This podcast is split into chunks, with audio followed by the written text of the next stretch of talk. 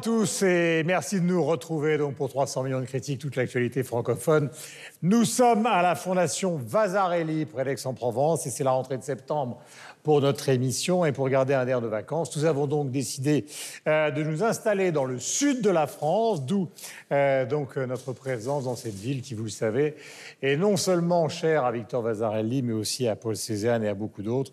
C'est d'ailleurs dans la fondation qui porte son nom que nous avons donc posé notre plateau et nous sommes avec son petit-fils, donc Pierre Vasarely, avec qui nous allons bavarder au début de l'émission. Nous aurons le sommaire et puis toute l'équipe que vous connaissez avec à mes côtés donc Laura Tenucci de France Télévisions, ma chère Laura. Bonjour. Bonjour. On a un petit côté Fitzgeraldien tous les deux, en, moins, en moins frein. C'est dommage en moins soit, dingue. On soit obligé de respecter euh, les 1 mètre de distance, sinon je me serais volontiers Voilà. rapprochée de vous. C'est ça. Nous sommes avec Michel Serruti de la radio-télévision suisse. Michel, bonjour. Hello. Pierre, je vous resalue, mais merci de nous accueillir. On est très content avec toute l'équipe d'être chez vous. Nous sommes avec Sarah Doraghi. Bonjour Sarah. Bonjour. Vous êtes journaliste francophone, vous connaissez particulièrement bien les questions culturelles que nous allons traiter aujourd'hui et nous sommes ravis de vous accueillir. Yves Bigot, euh, qui est le patron de TV5 Monde, que je salue aussi dans cet endroit qui est majestueux. Et dont il va falloir, Pierre, nous dire un peu quelques mots disons, introductif, ça existe depuis combien de temps et qu'est-ce qui a été voulu euh, par votre grand-père avec ses œuvres qu'on découvre euh, grâce aux caméras de notre bien-aimée réalisatrice? Eh bien, cette, euh, cette fondation, euh, au départ, euh, se voulait être euh, bicéphale entre le château de Gordes qui présentait l'œuvre peint de- du plasticien et, et l'œuvre architecturée, l'œuvre architectonique à Aix-en-Provence. Et, et depuis euh, 1996, eh bien, la fondation présente un vrai projet scientifique et culturel qui se veut porteur donc des idées généreuses de Victor Vasarely à travers un art social, un art populaire, un art pour tous. Et donc nous nous trouvons dans la salle numéro 5 au milieu euh, d'œuvres monumentales que Victor Vasarely souhaitait effectivement euh, eh bien, adapter à l'architecture euh, contemporaine. Alors donc, ce sont les œuvres de Vasarely, mais il y a aussi des expositions temporaires. Il faut rappeler que Vasarely, comme beaucoup de grands artistes européens, il est d'origine hongroise, a été très influencé par évidemment Malevich, Mondrian, puis le Bauhaus, dont il a été, dans sa version hongroise, l'un des élèves. Est-ce qu'il y a d'autres expositions dans les semaines qui viennent qui sont prévues? Oui, alors nous avons une exposition majeure qui va débuter le, le 12 septembre euh, autour des collections du Centre Pompidou euh, de l'art cinétique et optique. Euh, cette exposition donc s'appelle Sud-Est et le commissaire en est Michel Gauthier, euh, un des commissaires donc du Centre Pompidou, qui va nous présenter pour pratiquement cinq mois eh bien l'influence que Victor Vasarely a eue sur toute une génération d'artistes qui est venue d'Europe centrale, de l'Est, mais aussi d'Amérique latine. Voici donc pour la présentation de ce lieu euh, que nous allons vous inciter évidemment à visiter. Merci mon cher Pierre Vasarely. On se retrouve dans une prochaine émission ici même pour parler donc de l'œuvre de votre grand-père. Nous sommes donc euh, ici euh, avec 300 millions de critiques et voici le sommaire. Et pour commencer cette émission, nous ferons un point sur l'économie de la culture en cette période de Covid. Jusqu'au 4 janvier 2021, le fonds Elan et Édouard Leclerc de Landerneau offrent l'intégralité de son espace à Enki Bilal. À cette occasion, nous parlerons de l'entrée des artistes de bande dessinée dans les espaces d'exposition des fondations et des musées. La francophonie va-t-elle, comme les États-Unis, ouvrir un marché à la musique pop d'inspiration religieuse? Une question que l'on peut se poser à l'écoute de Croire, le nouvel album de Natacha Saint-Pierre. Invités, comptes à suivre sont aussi à l'affiche de cette émission de rentrée. 300 millions de critiques, c'est parti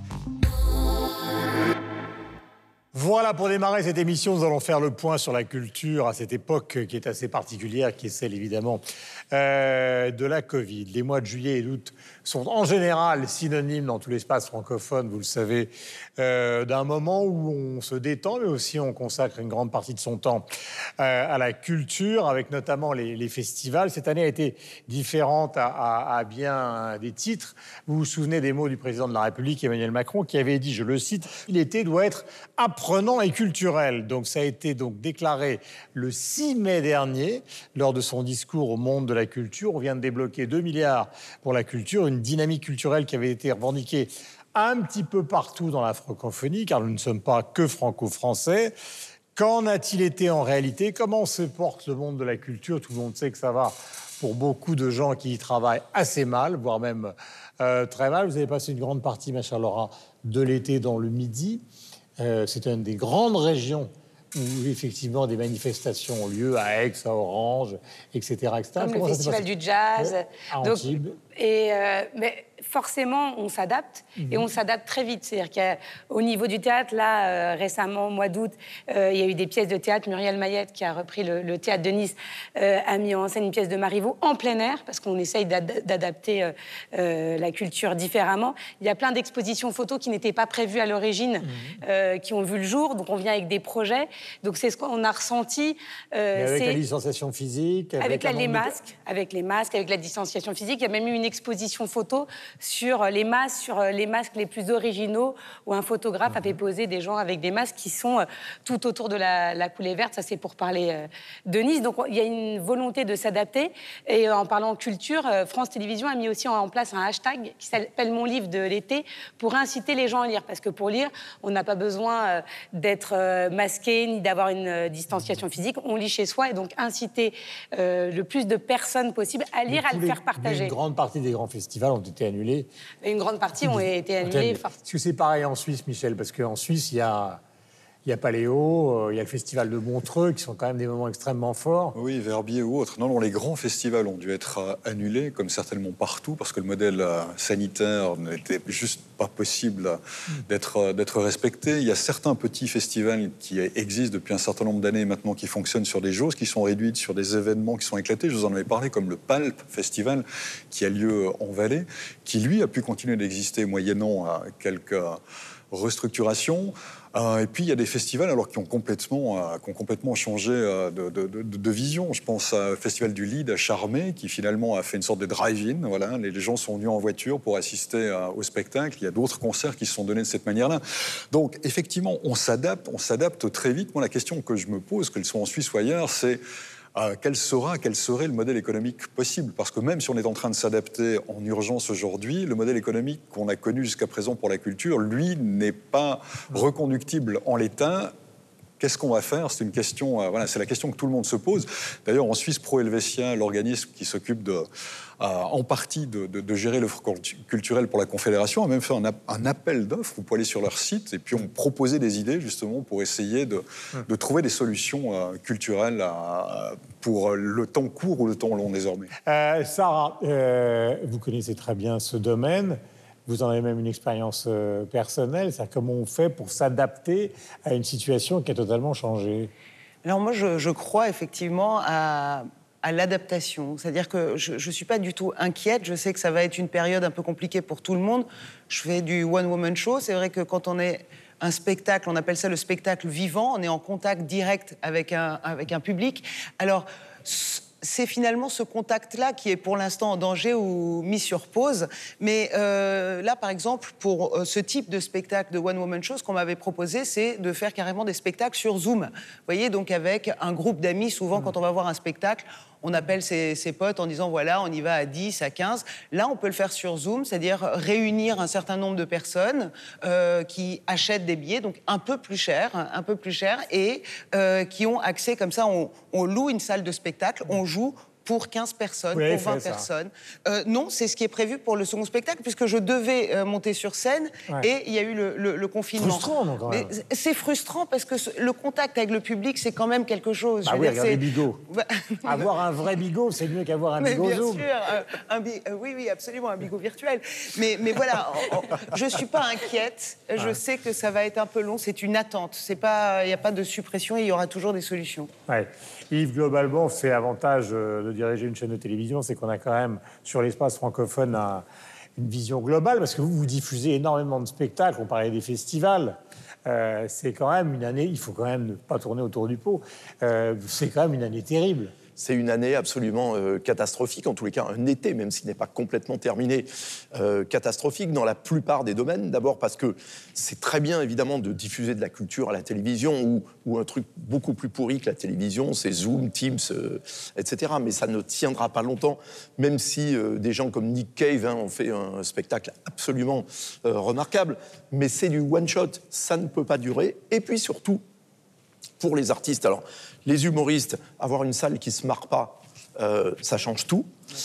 Et puis, euh, la raison d'être euh, du spectacle vivant, Vivant. justement, alors que ça soit dans la musique, que ce soit dans la musique, le théâtre, c'est qu'on est porté par le public, c'est l'échange avec le public. Qu'est-ce qui a fait que euh, le rock est devenu une musique euh, dominante dans le monde depuis les années 60 C'est parce que c'est fondé sur l'échange d'énergie entre les gens qui sont sur scène et leur public qui, à l'origine, faisait partie d'une communauté euh, ensemble. Alors ça s'est un peu rompu au cours des années 70 et depuis, avec euh, la nécessité euh, de la sécurité euh, des artistes, donc ils sont plus immergés parmi leur public, mais néanmoins, on se coupe de cet échange d'énergie et c'est ça qui est créatif. Alors après, il faut voir un peu, Guillaume, genre par genre.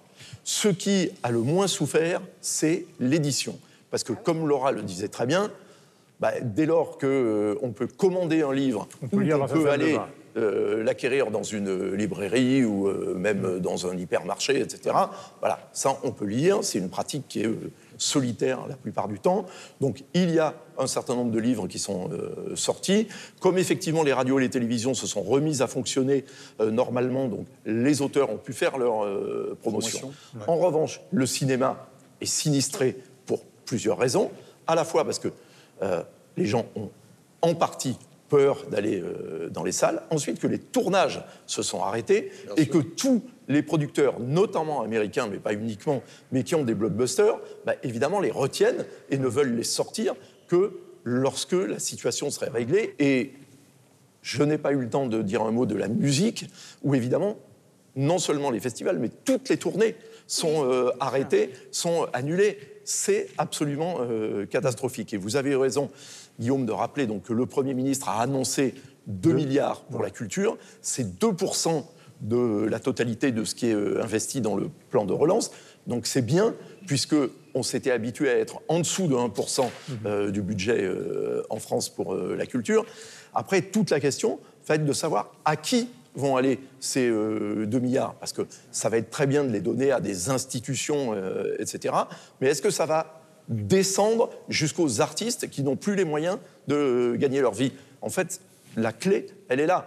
Parce que c'est formidable d'avoir des salles, c'est formidable d'avoir tout, mais si vous n'avez plus les artistes, vous n'allez pas faire grand-chose avec. Oui, il y a une autre problématique. Laura Zelda. Il y a une autre problématique, c'est aussi euh, celle de la saisonnalité. En été, c'est plus facile. On parlait des pièces en plein air, des expositions. Là, on rentre euh, dans, pas tout de suite dans l'hiver, mais on va, en tout cas dans l'automne. Ça sera beaucoup plus compliqué quand on n'est pas dans le sud de la France où il fait beau souvent, de produire des pièces en plein air. Il y a la pluie ou d'avoir des expos photos. Donc c'est vrai que là, on, on espère que le, la Covid euh, devienne de moins en moins euh, répandu et parce que quelles sont les solutions pour l'instant Euh, On est allé en plein air, on a essayé de mettre l'art dehors, mais là on va devoir forcément changer un peu son fusil d'épaule. Et il y a une autre problématique qu'il ne faut pas mettre de côté, c'est la problématique de la circulation. C'est qu'aujourd'hui, les artistes euh, américains ne peuvent pas venir en Europe, les sûr. artistes canadiens ne peuvent pas euh, venir en Europe, mais Et les aujourd'hui, journalistes canadiens ne peuvent pas venir nous voir absolument, ici, car ils ni, nous même- déplorent. ni même- ni même notre ami. Sylvestre de Fontaine, Ouais. puisque la Belgique a mis les Bouches du Rhône en zone rouge et donc il n'a pas Alors- pu nous rejoindre aujourd'hui. Donc en fait, tout est devenu compliqué, tout est un handicap aujourd'hui. Et même, pour, au euh, et même au niveau du public, d'ailleurs, il y a une étude en Suisse qui a été menée pendant l'été, et seul, selon cette étude, seuls 25%, il n'y a qu'un quart de la population en Suisse qui a dit être prête à retourner au spectacle euh, sans crainte, dans, dans une situation telle qu'on la connaît. Donc même si un jour on est dans une situation où les choses sont à peu près en place, je ne sais pas, avec euh, le traçage, application, test, vaccin, je ne sais pas, il faudra encore reconvaincre le public de se dire, écoutez les gars, vous pouvez venir maintenant, il y a de la place, euh, on, on- refait repartir la machine. Ça, c'est- effectivement, on est, pour moi, il y a vraiment un gros point d'interrogation aujourd'hui quant, au- quant à la suite de la culture, parce que le modèle économique est, est pas du tout adapté à la réalité sanitaire que, que l'on que l'on connaît aujourd'hui. Voilà. C'est une grande question. Après, Sarah, il y a aussi la question. euh, alors, tout à l'heure, vous parliez de votre bonheur d'être sur scène, parce que vous connaissez ça, mais est-ce que par moment, vous vous dites pas, ça ne reviendra jamais Ou en tout cas, quand je dis jamais, c'est pas le jamais de l'éternité, c'est le jamais des deux, trois ans qui viennent tant qu'on n'aura pas trouvé un vaccin, quoi. Alors, c'est la hiérarchie, vous voyez, euh, le- l'entonnoir des, tragédies. Donc, la, Covid est tellement une tragédie universelle, euh, cette, pandémie qui, a, frappé le monde entier d'un coup, que finalement, je suis obligée de, tra- de relativiser un peu en disant, voilà, il va falloir supporter pendant euh, un certain temps. Ça va être difficile pour tout le monde. Donc vraiment, enfin, je veux dire, pour le monde culturel, il faut quand même se ressaisir, regarder ce qui se passe dans le monde et de se dire que finalement on n'est pas si malheureux que ça. Ça va être pénible, voilà, pour tout le monde. Mais il va falloir attendre que, que cette euh, pandémie s'arrête et puis les choses reprendront sans doute avec des modifications. Mais ce que je veux dire, c'est que il n'y a pas euh, de, de fatalité là-dedans. Il y aura des itinéraires bis qu'on devra suivre jusqu'à ce que une normalité, voilà, euh, approximative revienne. Voilà, et rappelons donc, avant de passer au deuxième sujet, quand même que l'année blanche a été euh, réattribuée par le gouvernement, ce qui permet quand même aux intermittents de passer euh, pendant plusieurs mois, donc cette période extrêmement difficile. La BD dans les musées. Depuis le 18 juillet, c'est notre deuxième sujet 2020, et jusqu'au 4 janvier donc 2021, il faut être précis, le fonds Hélène et Édouard Leclerc de Landerneau offre l'intégrali- l'intégralité de son espace à Enki Bilal. Dessin, peinture, film écrit depuis ses débuts dans la bande dessinée, vous le savez, dès les années 70, si ma mémoire est bonne, jusqu'à ses œuvres les plus récentes, et pour certaines totalement inédites, qui ont été réalisées pour Landerneau, qui est, vous le savez, le centre euh, historique du groupe Leclerc. Là, il y a une série euh, avec en écho le célèbre tableau de Picasso, donc, euh, qui s'appelle Guernica, et que vous connaissez tous, auquel il a aussi consacré un petit livre. Enki Bilal était en juillet l'invité de notre camarade, l'excellent Patrick Simonin, justement pour parler de cette confrontation Bilal-Guernica. Juste après, nous parlerons plus largement de l'entrée des artistes de, de la BD dans les grands musées. Il y a même au musée Picasso actuellement euh, une, exposition euh, qui confronte Picasso avec la BD. Voici donc Enki Bilal avec Patrick. Bah, je fais partie de ceux qui ont eu ce, parcours qui, leur a permis de, côtoyer d'autres artistes, de s'ouvrir à d'autres euh, domaines. Donc il y, a mes films, enfin il y a des films, il y a la peinture, il y a, euh, le dessin, l'illustration, euh, les, bandes dessinées, effectivement, dont on, dont on venait de parler. C'est pas, pas une rétrospective, mais ça peut y ressembler, c'est par thème aussi, donc c'est pas chronologique du tout. Euh, Il y a des choix qui sont tranchés. Il y a un commissaire d'exposition qui est Serge Lemoine, donc c'est pas moi. J'ai volontairement, euh, j'ai supervisé évidemment l'ensemble, mais je suis pas l'auteur entre guillemets de cette exposition, et c'est ça qui, qui je pense que je n'ai pas à l'être. Je pense qu'un artiste n'a pas à être, euh, n'a pas à faire son autoportrait, je dirais, dans un dans un lieu d'exposition. Voilà les liens, vous le savez, entre euh, la peinture et la bande dessinée. Eh bien, depuis le pop art américain, euh, tout le monde les connaît. Est-ce qu'il y a, par exemple, en Suisse, des musées consacrés spécifiquement à la BD Il y en a un, effectivement, à Bâle, qui s'appelle le Cartoon Museum, qui était d'abord ouvert à la satire et au dessin humoristique, et puis avec les années, qui s'est ouvert à la BD en, général. Donc voilà, c'est là véritablement que, que se trouve euh, ce musée. Et puis, il y a aussi des expositions alors, qui, qui peuvent englober la BD, comme actuellement au musée d'ethnographie de Neuchâtel, il y a une expo qui est liée à l'expédition, on va dire, missionnaire romande, on le sait peu, mais qui a existé en Afrique australe au, 19e siècle. C'était une initiative privée. Il y a une BD qui a été euh, tirée de cette aventure dont je vous avais parlé dans cette émission, que l'on doit à Stefano Bologna et Yann Carlen. Ça s'intitule Capita. C'est une excellente BD. J'en ai, fait un coup de cœur. Et l'expo est double, c'est-à-dire qu'elle raconte à la fois les coulisses de- de cette mission et en même temps aussi ce qu'il y a derrière les cases de la BD, c'est-à-dire les coulisses de la BD et comment elle a été créée. Donc la BD, au musée, oui, elle existe en Suisse, mais elle existe aussi un peu partout dans le monde. Les États-Unis, le Japon sont les pays où il y a le plus de musées dédiés à, à- à la BD. Et dans notre espace francophone, il y a également euh, des musées euh, qui sont dédiés à la, BD, oui, bien sûr. Voilà, c'est une institutionnalisation, parce que vous savez qu'au départ aussi, la BD ne se, se revendiquait comme quelque chose d'assez abrasif, euh, presque pas terminé d'une certaine manière. Je ne parle pas de la Belgique, on va en parler avec Yves, euh, mais il n'y avait pas de revendication muséale particulière, alors qu'en Belgique, c'est la tradition. Ah oui, bien sûr. Mais la Belgique est le pays de la bande dessinée. J'ai cru qu'il comme avait tout savez.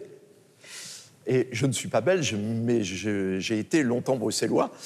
Euh, le musée de la BD euh, lui-même, puis évidemment à Louvain-la-Neuve, le musée euh, Hergé, et très bientôt le musée du chat euh, à Bruxelles, qui célébrera donc un personnage lui-même, finalement, presque plus célèbre que son auteur, Philippe Geluc.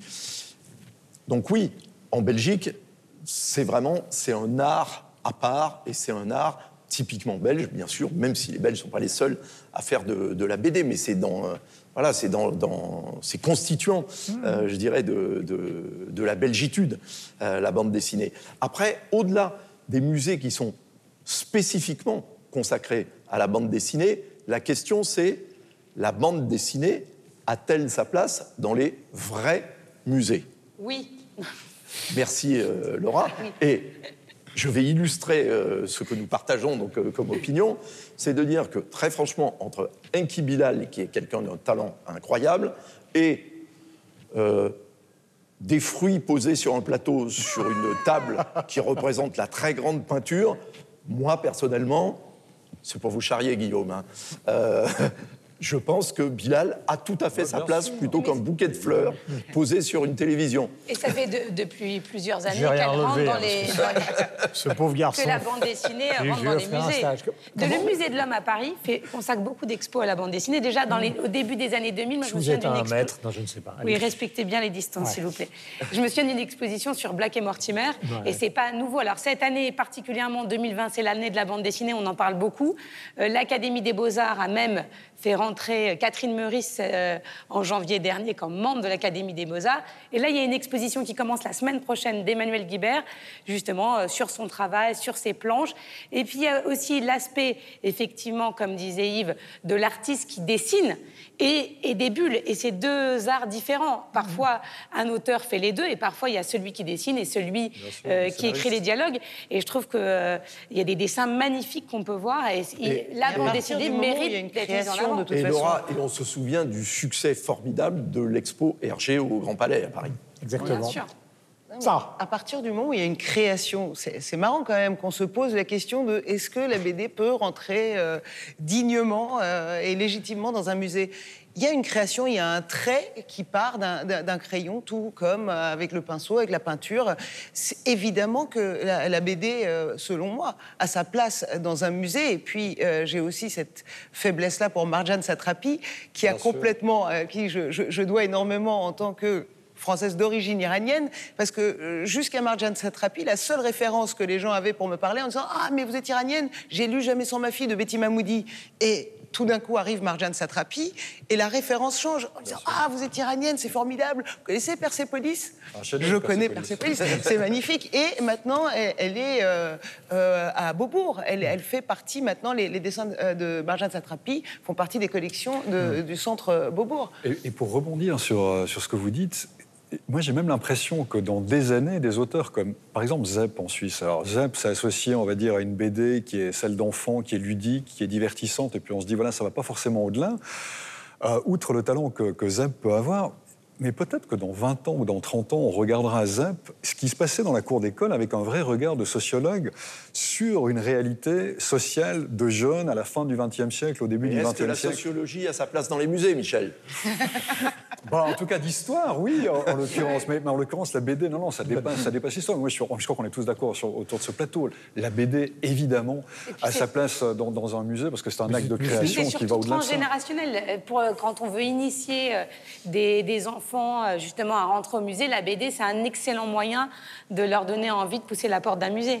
Bien, Et de les faire prenais- lire surtout, et je- aussi de les faire lire. Je prenais l'exemple de Marjane Satrapi, mais ce qui est très intéressant, c'est que aussi pour expliquer une histoire un peu compliquée, l'actualité, l'histoire, la BD est très très euh, efficace, très efficace pour maintenant. expliquer. C'est d'où l'expression "je te fais un dessin" si t'as pas compris. Et je trouve que c'est vraiment ça permet aussi ça. Donc le musée permet de raconter une histoire, permet d'expliquer, de rentrer, de zoomer dans le dans le dessin du petit carré et puis de comprendre mais, un peu. mais alors, se pose malgré tout euh, la question. Et, Oui, euh, Yves. Guillaume, vous allez me répondre, puisque vous êtes le, le grand Ah, encore rien dit, je défenseur encore rien de, dit. de l'art et de la peinture, c'est que la différence quand même fondamentale entre la peinture et la BD, c'est que la BD a un caractère purement narratif. C'est-à-dire qu'on vous raconte une histoire, alors certes par petits tableaux, mais on vous raconte une histoire. Alors que l'art, lui, il, Il est- suffit de voir les tableaux qui mais sont voilà. derrière nous, qui sont Il est abstraits. conceptuel. Il est abstrait, il, est concep- il peut être narratif aussi parfois, mais néanmoins, il est conceptuel, alors que la BD n'est pas conceptuelle, elle est purement narrative. Donc c'est simplement pour dire, ça ne répond pas à la question est-ce que l'un doit être exclu des musées, mais simplement ça dit quelle est la différence fondamentale entre les deux. Voilà, mais vous savez aussi. Une dernière chose. C'est pour Oui, je vous en prie, d'intelligence au Non, débat. juste parce que Zelda. vous aimez m'appeler Zelda, ça vous Oui, j'adore ça. Vous savez, c'était euh, aussi une héroïne de jeux vidéo de, de notre génération avec Michel. C'est pas la peine de ne pas me regarder. hein. Vous connaissez ma fille, elle faut- s'aime bien dans sa chambre. C'est gentil de me Donc- rajeunir. Donc, euh, non, juste, il y a un site internet qui s'appelle ActuBD qui, en ce moment, justement, vous réfé- référence tous euh, les expositions que vous pouvez voir en ligne ou dans les musées. Euh, donc voilà, n'hésitez pas si vous voulez connaître toute l'actualité qu'on ne vous a pas donné assez d'informations. Voilà, après la BD, la muséographie, donc ce passionnant débat sur le 9e art, nous allons continuer évidemment parler dans ce contexte euh, très particulier de la culture en recevant Loïc Chevelon, qui est directeur général du comité régional du tourisme. Nous sommes à Aix, mon cher Loïc, bonjour. Bonjour. Et bienvenue puisque nous sommes chez vous. Alors c'est une conversation que nous menons depuis le début de cette émission, de savoir un peu comment on réagit à une situation qui est particulière, sans évidemment avoir le masque de la tristesse affiché, puisqu'il faut de toute façon se battre. Évidemment, il faut se battre et le tourisme et la culture sont intrinsèquement liés dans notre région. On est la première région de France pour l'accueil des touristes internationaux et on est la première région de France dans la culture du vivant. Donc c'est intrinsèquement lié et donc il faut se battre. Alors pour se battre, euh, il y a eu il y a des décisions qui peuvent arriver de la partie politique. Par exemple, la région a immédiatement euh, distribué l'ensemble des subventions, même si les festivals ou les événements n'ont pas eu lieu, pour sauvegarder l'offre culturelle. Et puis ensuite, il y a une partie de promotion, d'aller chercher les clients, puisque forcément les clientèles lointaines ont été totalement inexistantes cet été dans notre région, Ah, alors ouais. qu'on est la première destination des touristes internationaux juste après Paris en France. Et donc on est allé chercher la clientèle française, la clientèle européenne de proximité, qui a répondu présent. Et c'est là aussi, parce que la culture a été présente et tout n'a pas été annulé, qu'on a pu garder notre attractivité. Il faut dire que dans cette région, euh, la motivation du tourisme culturel est fondamentale. Elle est fondamentale. Euh, je pense que Aix, Orange, Arles, la photographie, enfin... Nice, Avignon, effectivement, c'est Antibes, le on, festival a, de on a jazz. énormément de Saint-Tropez. Saint-Tropez aussi pour, Le musée de notre l'Annonciade. raison. Absolument. un cri du cœur, ça, Yves. hein. En, en réalité, je dirais que le- le- de- les, pub- les publics se ressemblent et le- les, les objectifs de la culture et du tourisme sont très similaires. C'est la rencontre entre deux publics qui vont partager et qui vont échanger autour de différences. Et, et c'est vraiment ça qui est intéressant. Et ce qu'on essaye de transformer, notamment dans la région, Provence-Alpes-Côte d'Azur, dans la région sud, c'est justement de casser les cloisons entre la culture et le tourisme. Alors pour ça, ça, ça vient aussi assez naturellement. C'est-à-dire qu'aujourd'hui, on va avoir euh, bah, des- la culture du goût avec euh, de la gastronomie euh, dans des lieux complètement atypiques. On va avoir des lectures euh, de Pagnol sur site dans le massif du Garlaban, là où tout a été écrit. On va avoir un, un carnaval de Nice qui va s'exporter en Chine. Euh, on- a effectivement toute la culture et la partie artistique qui, se décloisonnent et, qui se retrouvent pour le, plaisir du public euh, au plus près de lui. Est-ce que vous avez une idée du taux de conversion que vous avez entre les touristes qui viennent donc hein, euh, simplement pour le soleil, la mer, faire la teuf, etc., vers la culture Alors en fait, 60% des touristes européens, sur notamment le court séjour, viennent chez nous pour une activité euh, culturelle. Alors culturelle au sens large, hein, je parlais culture du goût, culture du vivant, les festivals, euh, la partie musée, des, lieux comme, comme ça aussi où on découvre l'art euh, de manière assez monumentale. Il y a aussi une grande tendance sur laquelle on est très leader dans la région, y, compris au niveau européen et mondial, c'est l'arrivée de, de- de la sculpture et de l'art contemporain massif dans les domaines viticoles. Et il y a un croisement en ce moment Et extrêmement important. Nuit, etc. et complètement. Pérasol, etc. Euh, Fondation Carmignac euh, sur l'île de Porquerolles aussi. Euh, ce sont des gros investisseurs qui aujourd'hui ouvrent leur créativité au cœur des vignes et on, on mixe là aussi encore bah, le, bout, le bon goût, les bons vins de Provence bien évidemment et euh, avec des artistes mondiaux qui font confiance à la destination et, et à notre public. Question, Sarah. Vous vouliez poser une question à notre ami? Oui, alors, euh, moi, j'ai vraiment, j'ai l'impression.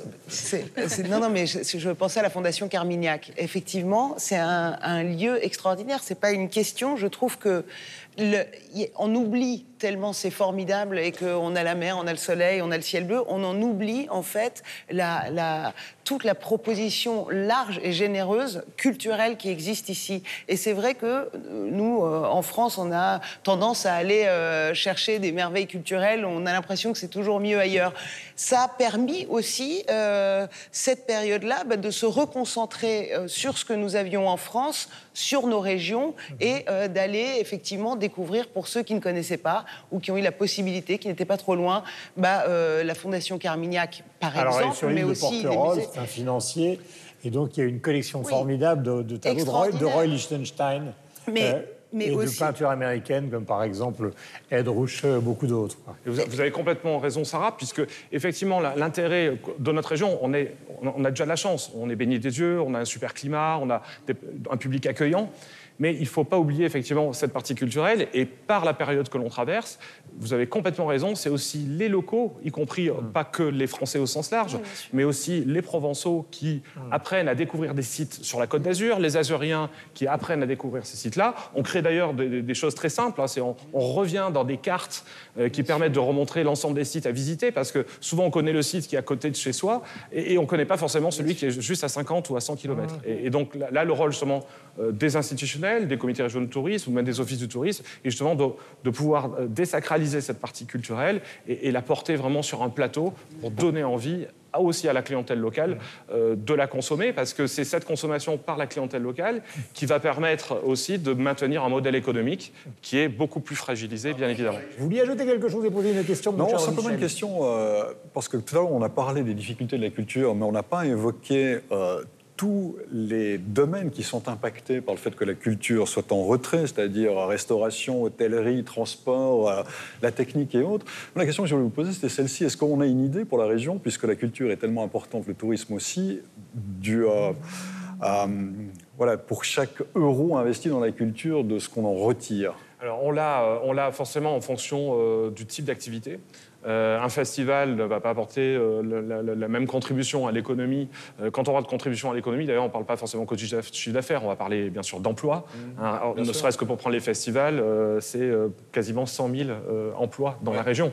Si on prend les intérimaires, c'est considérable, c'est exceptionnel. Donc pour chaque secteur, que ce soit donc les musées, que ce- on, on a effectivement ce compte de ratios qui peuvent, qui sont de toute façon aujourd'hui des ratios que l'on est obligé de suivre pour tout simple parce que ben, on- la culture est forcément liée à une économie, nouvelle Oui, fois. bien sûr. Euh, Donc, euh, alors, un, un ratio global après, euh, au, au sein d'une région, il n'y en a pas un, puisque enfin, il y en a plusieurs. Voilà. Parce que, on ne peut pas comparer non plus, comment on dit, les, les choux et les carottes.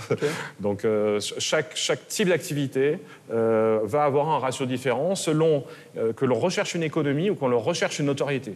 À Genève, une étude avait été faite. En, gros, on termine, estimait un retour sur investissement d'à peu près 1 à 2 à 1 à 3. C'est-à-dire que pour chaque franc investi dans la culture, on en retirait 2 ou 3.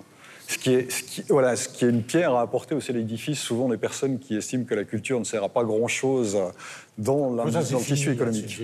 Pardon là. C'est fini. Bah non, non, c'est encore quelque chose qu'on Dans la entend. tête des gens, mais en réalité, souvenez-vous par exemple, la tête moderne à Londres, quand ils ont fini et inauguré la tête moderne, ça fait exploser le tourisme à Londres, et pourtant tous les gens n'ont pas été à la tête moderne, donc pourtant il y avait une corrélation directe. Mais, mais co- Ah, complètement, ça- mon petit Loïc, et merci. Enfin, mon petit. C'est vrai que le tourisme, c'est 20 milliards de chiffre d'affaires et on, on a vu que 60% des touristes venaient pour la culture. Donc on peut aussi faire des ratios comme ça. Loïc Chauvelon, il était avec nous, le directeur général du comité régional du tourisme. Nous allons passer à un sujet éminemment, je ne dis pas amusant, mais en tout cas intéressant, puisqu'on s'interroge maintenant euh, sur notre bien-aimée francophonie. Va-t-elle suivre un mouvement qu'on connaît depuis maintenant des années aux États-Unis, qui est ouvrir le marché de la musique pop à une inspiration religieuse on connaît le gospel, par exemple. Beaucoup de chanteurs noirs américains viennent évidemment du gospel. Et sorti en 2013 l'album Thérèse, alors, ne riez pas tout de suite, Vivre d'amour, qui avait créé la surprise d'Atacha Saint-Pierre, chanté avec Angoune, avec Sonia Lassène ou encore Elisa Tovati sur des poèmes de Sainte Thérèse de Lisieux. Après une tournée des églises à guichet fermé, il faut rappeler d'ailleurs que Laurent Voulzy a aussi fait une tournée des églises. Natacha sort croire où elle met en musique de nouveaux poèmes de Thérèse, des textes de Mère Teresa et pour la première fois deux textes qu'elle a elle-même signés, bien que sa béati- béatification ne soit pas annoncée. Je vous propose d'en écouter un extrait et nous en parlerons juste après. C'est curieux, mais c'est intéressant. Sois ma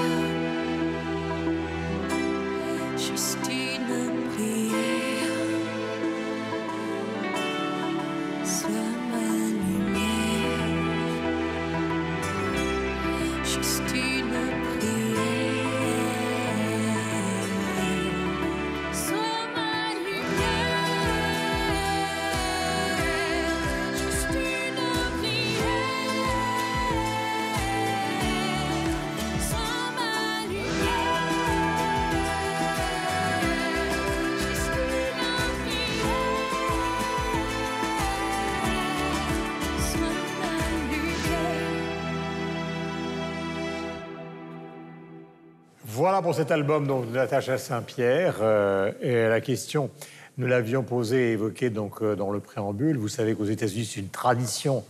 Parce que non seulement il y a le gospel, il y a une partie du blues qui est d'inspiration religieuse, mais maintenant il y a des groupes de rock pléthoriques, même du punk rock euh, chrétien.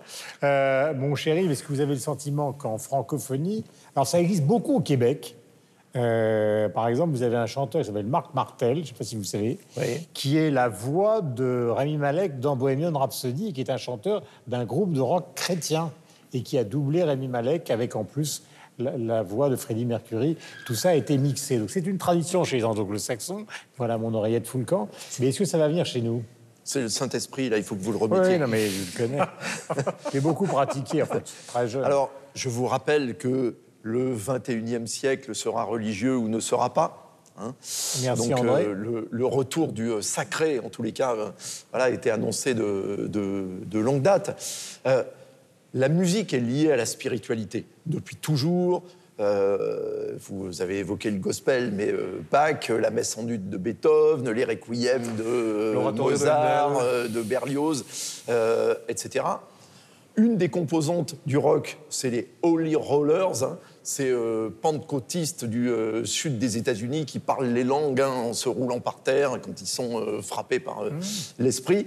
Donc, oui, bien sûr, c'est cons- constituant, Constitutif. consubstantiel, donc voilà le mot que je cherchais, de, d'une certaine façon, de la musique. Et même quand elle n'exprime pas euh, nécessairement des, paroles et un message qui soit euh, religieux, il y a quelque chose de fondamentalement spirituel euh, dans, dans la musique.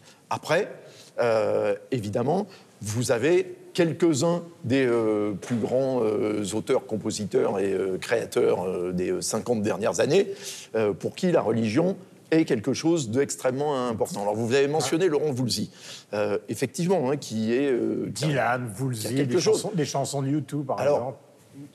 tout ce qu'écrit euh, Dylan est extraordinairement instruit euh, de la Bible.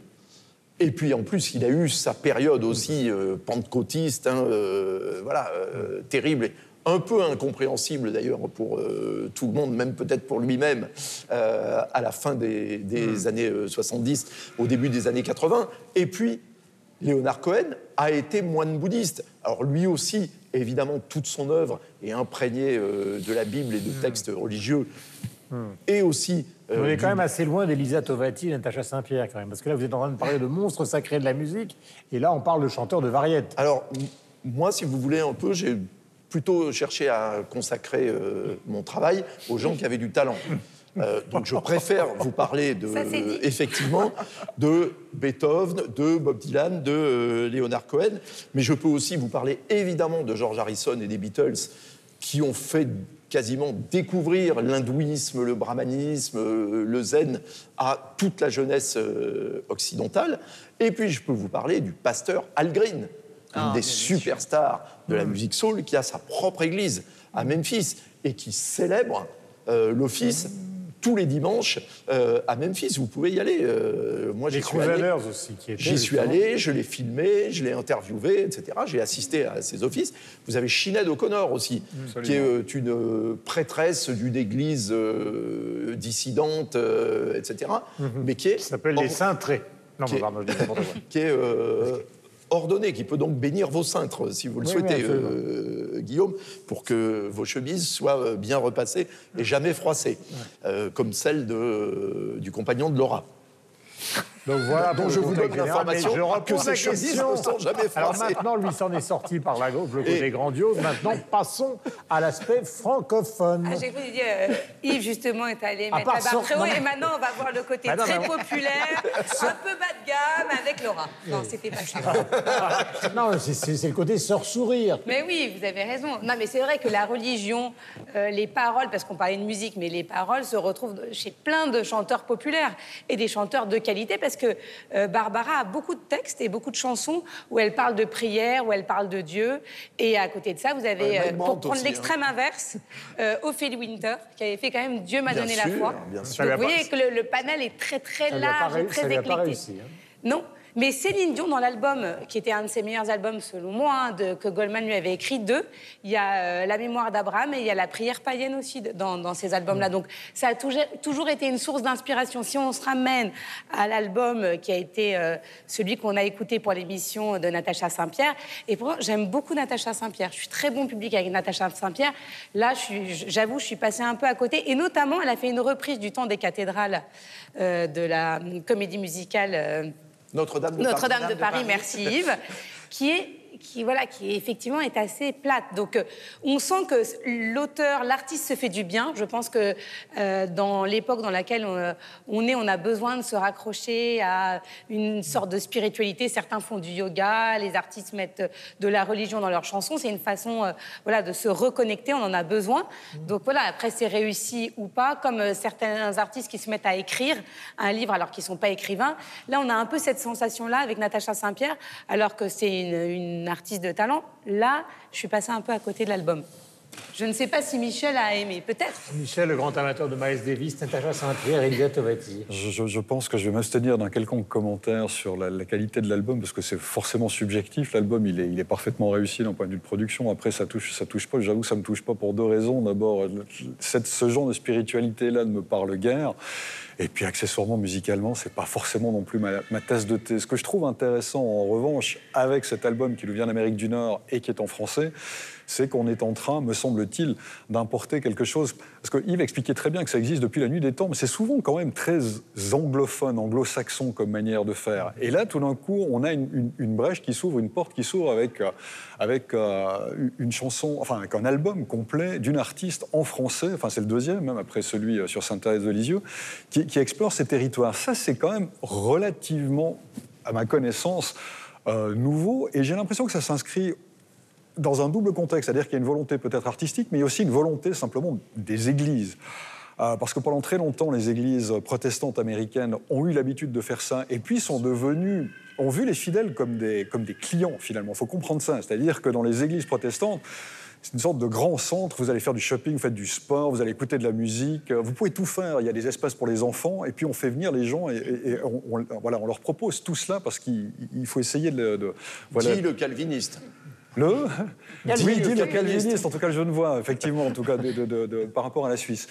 Donc ça, jusqu'à présent, ce n'était pas un modèle qui existait en Europe. C'est en train de le devenir parce qu'il y a des églises justement protestantes. Et qui- Michel, et parce qu'évidemment, Qui s'implantent il y a en un Europe. marché. Oui, oui, ben c'est ça. C'est c'est exactement ça qui est en train de se mettre en place. Non, mais en Suisse, on a par exemple, en Suisse et en France, il y a, il y a- il y a- qui vient d'Australie en l'occurrence, c'est l'ICF, euh, l'International Christian euh, Fellowship.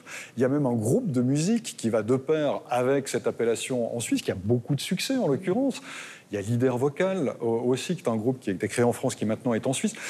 Parce qu'aujourd'hui, il y a, comme le dit Yves, il y a un marché, et il y a même deux chercheurs de l'Université de Lausanne, euh, messieurs Usunier et Stolz, qui, expliquent très bien cela, c'est-à-dire qui expliquent comment on est en train de, passer véritablement, enfin pas de passer, mais comment on est en train d'ouvrir, on va dire, la religion à quelque chose qui va plus loin que simplement la spiritualité, mais qui a besoin aussi d'être... euh, de satisfaire un besoin de, clientèle. Et la musique, je terminerai là-dessus, la musique le permet, d'autant plus que dans la chrétienté, vous avez souvent affaire à des communautés qui sont complètement écartelées, c'est-à-dire vous avez des gens qui sont peut-être à gauche, avec des valeurs progressistes, humanistes, puis vous avez des gens très à droite, avec des valeurs traditionnelles, conservatrices.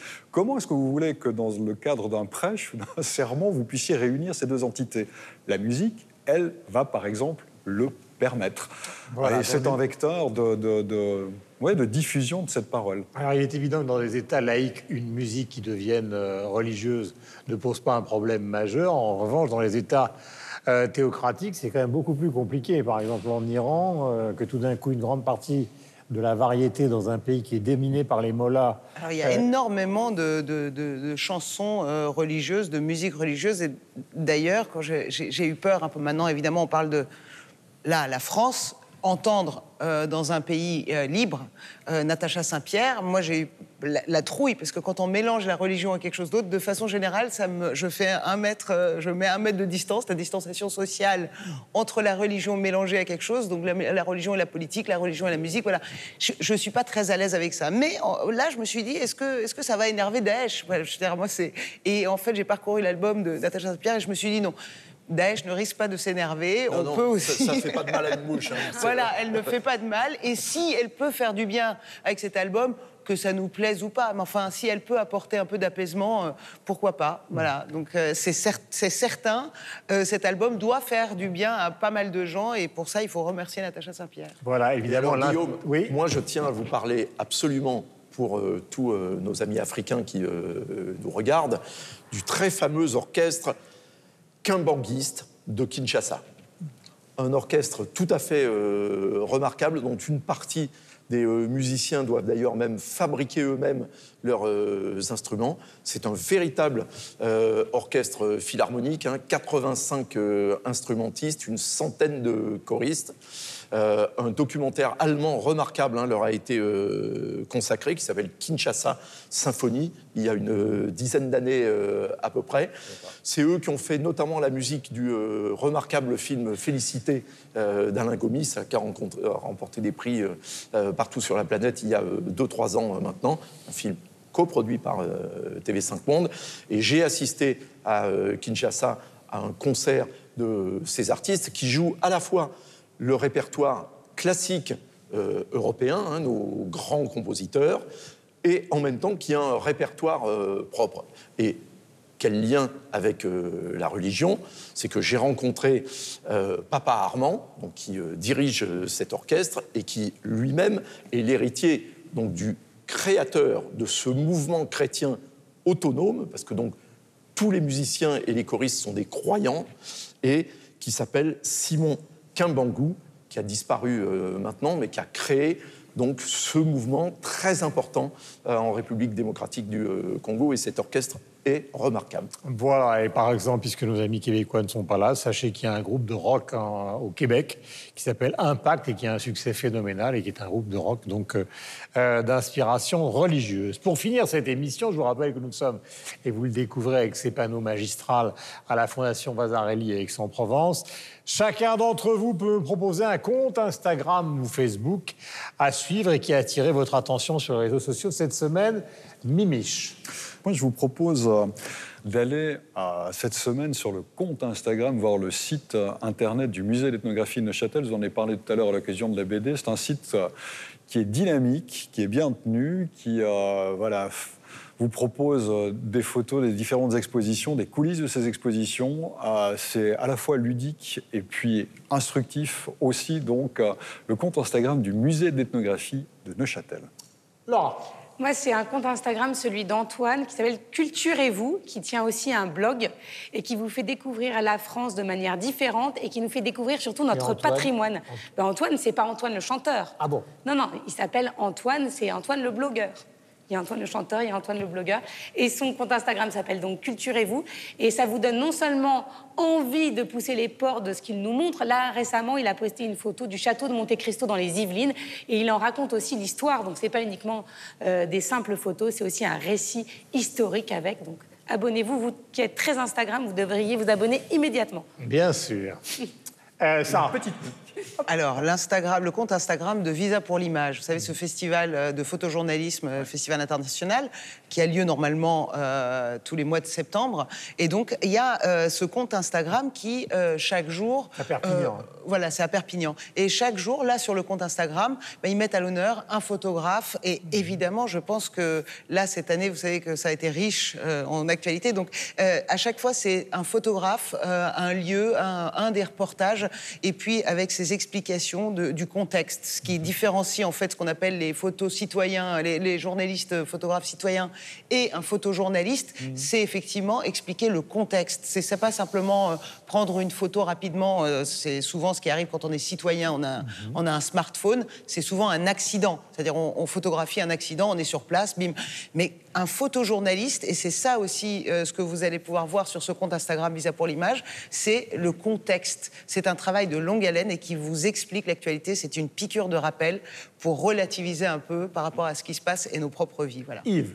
Alors moi, je vais vous parler de la liberté de la presse en vous euh, demandant de- d'aller sur euh, tv5monde.com pour voir les reportages que nous postons de notre correspondant à Alger, Khaled Drareni, qui a été condamné à trois ans de prison ferme pour avoir exercé son métier. Et vous pourrez vérifier en regardant ces reportages que ce qu'il faisait était bien du journalisme et non pas du militantisme comme il en a été accusé. Voilà, pour ce détendre, on a terminé cette émission. Émission euh, détendue, nous sommes à la Fondation Vasarely.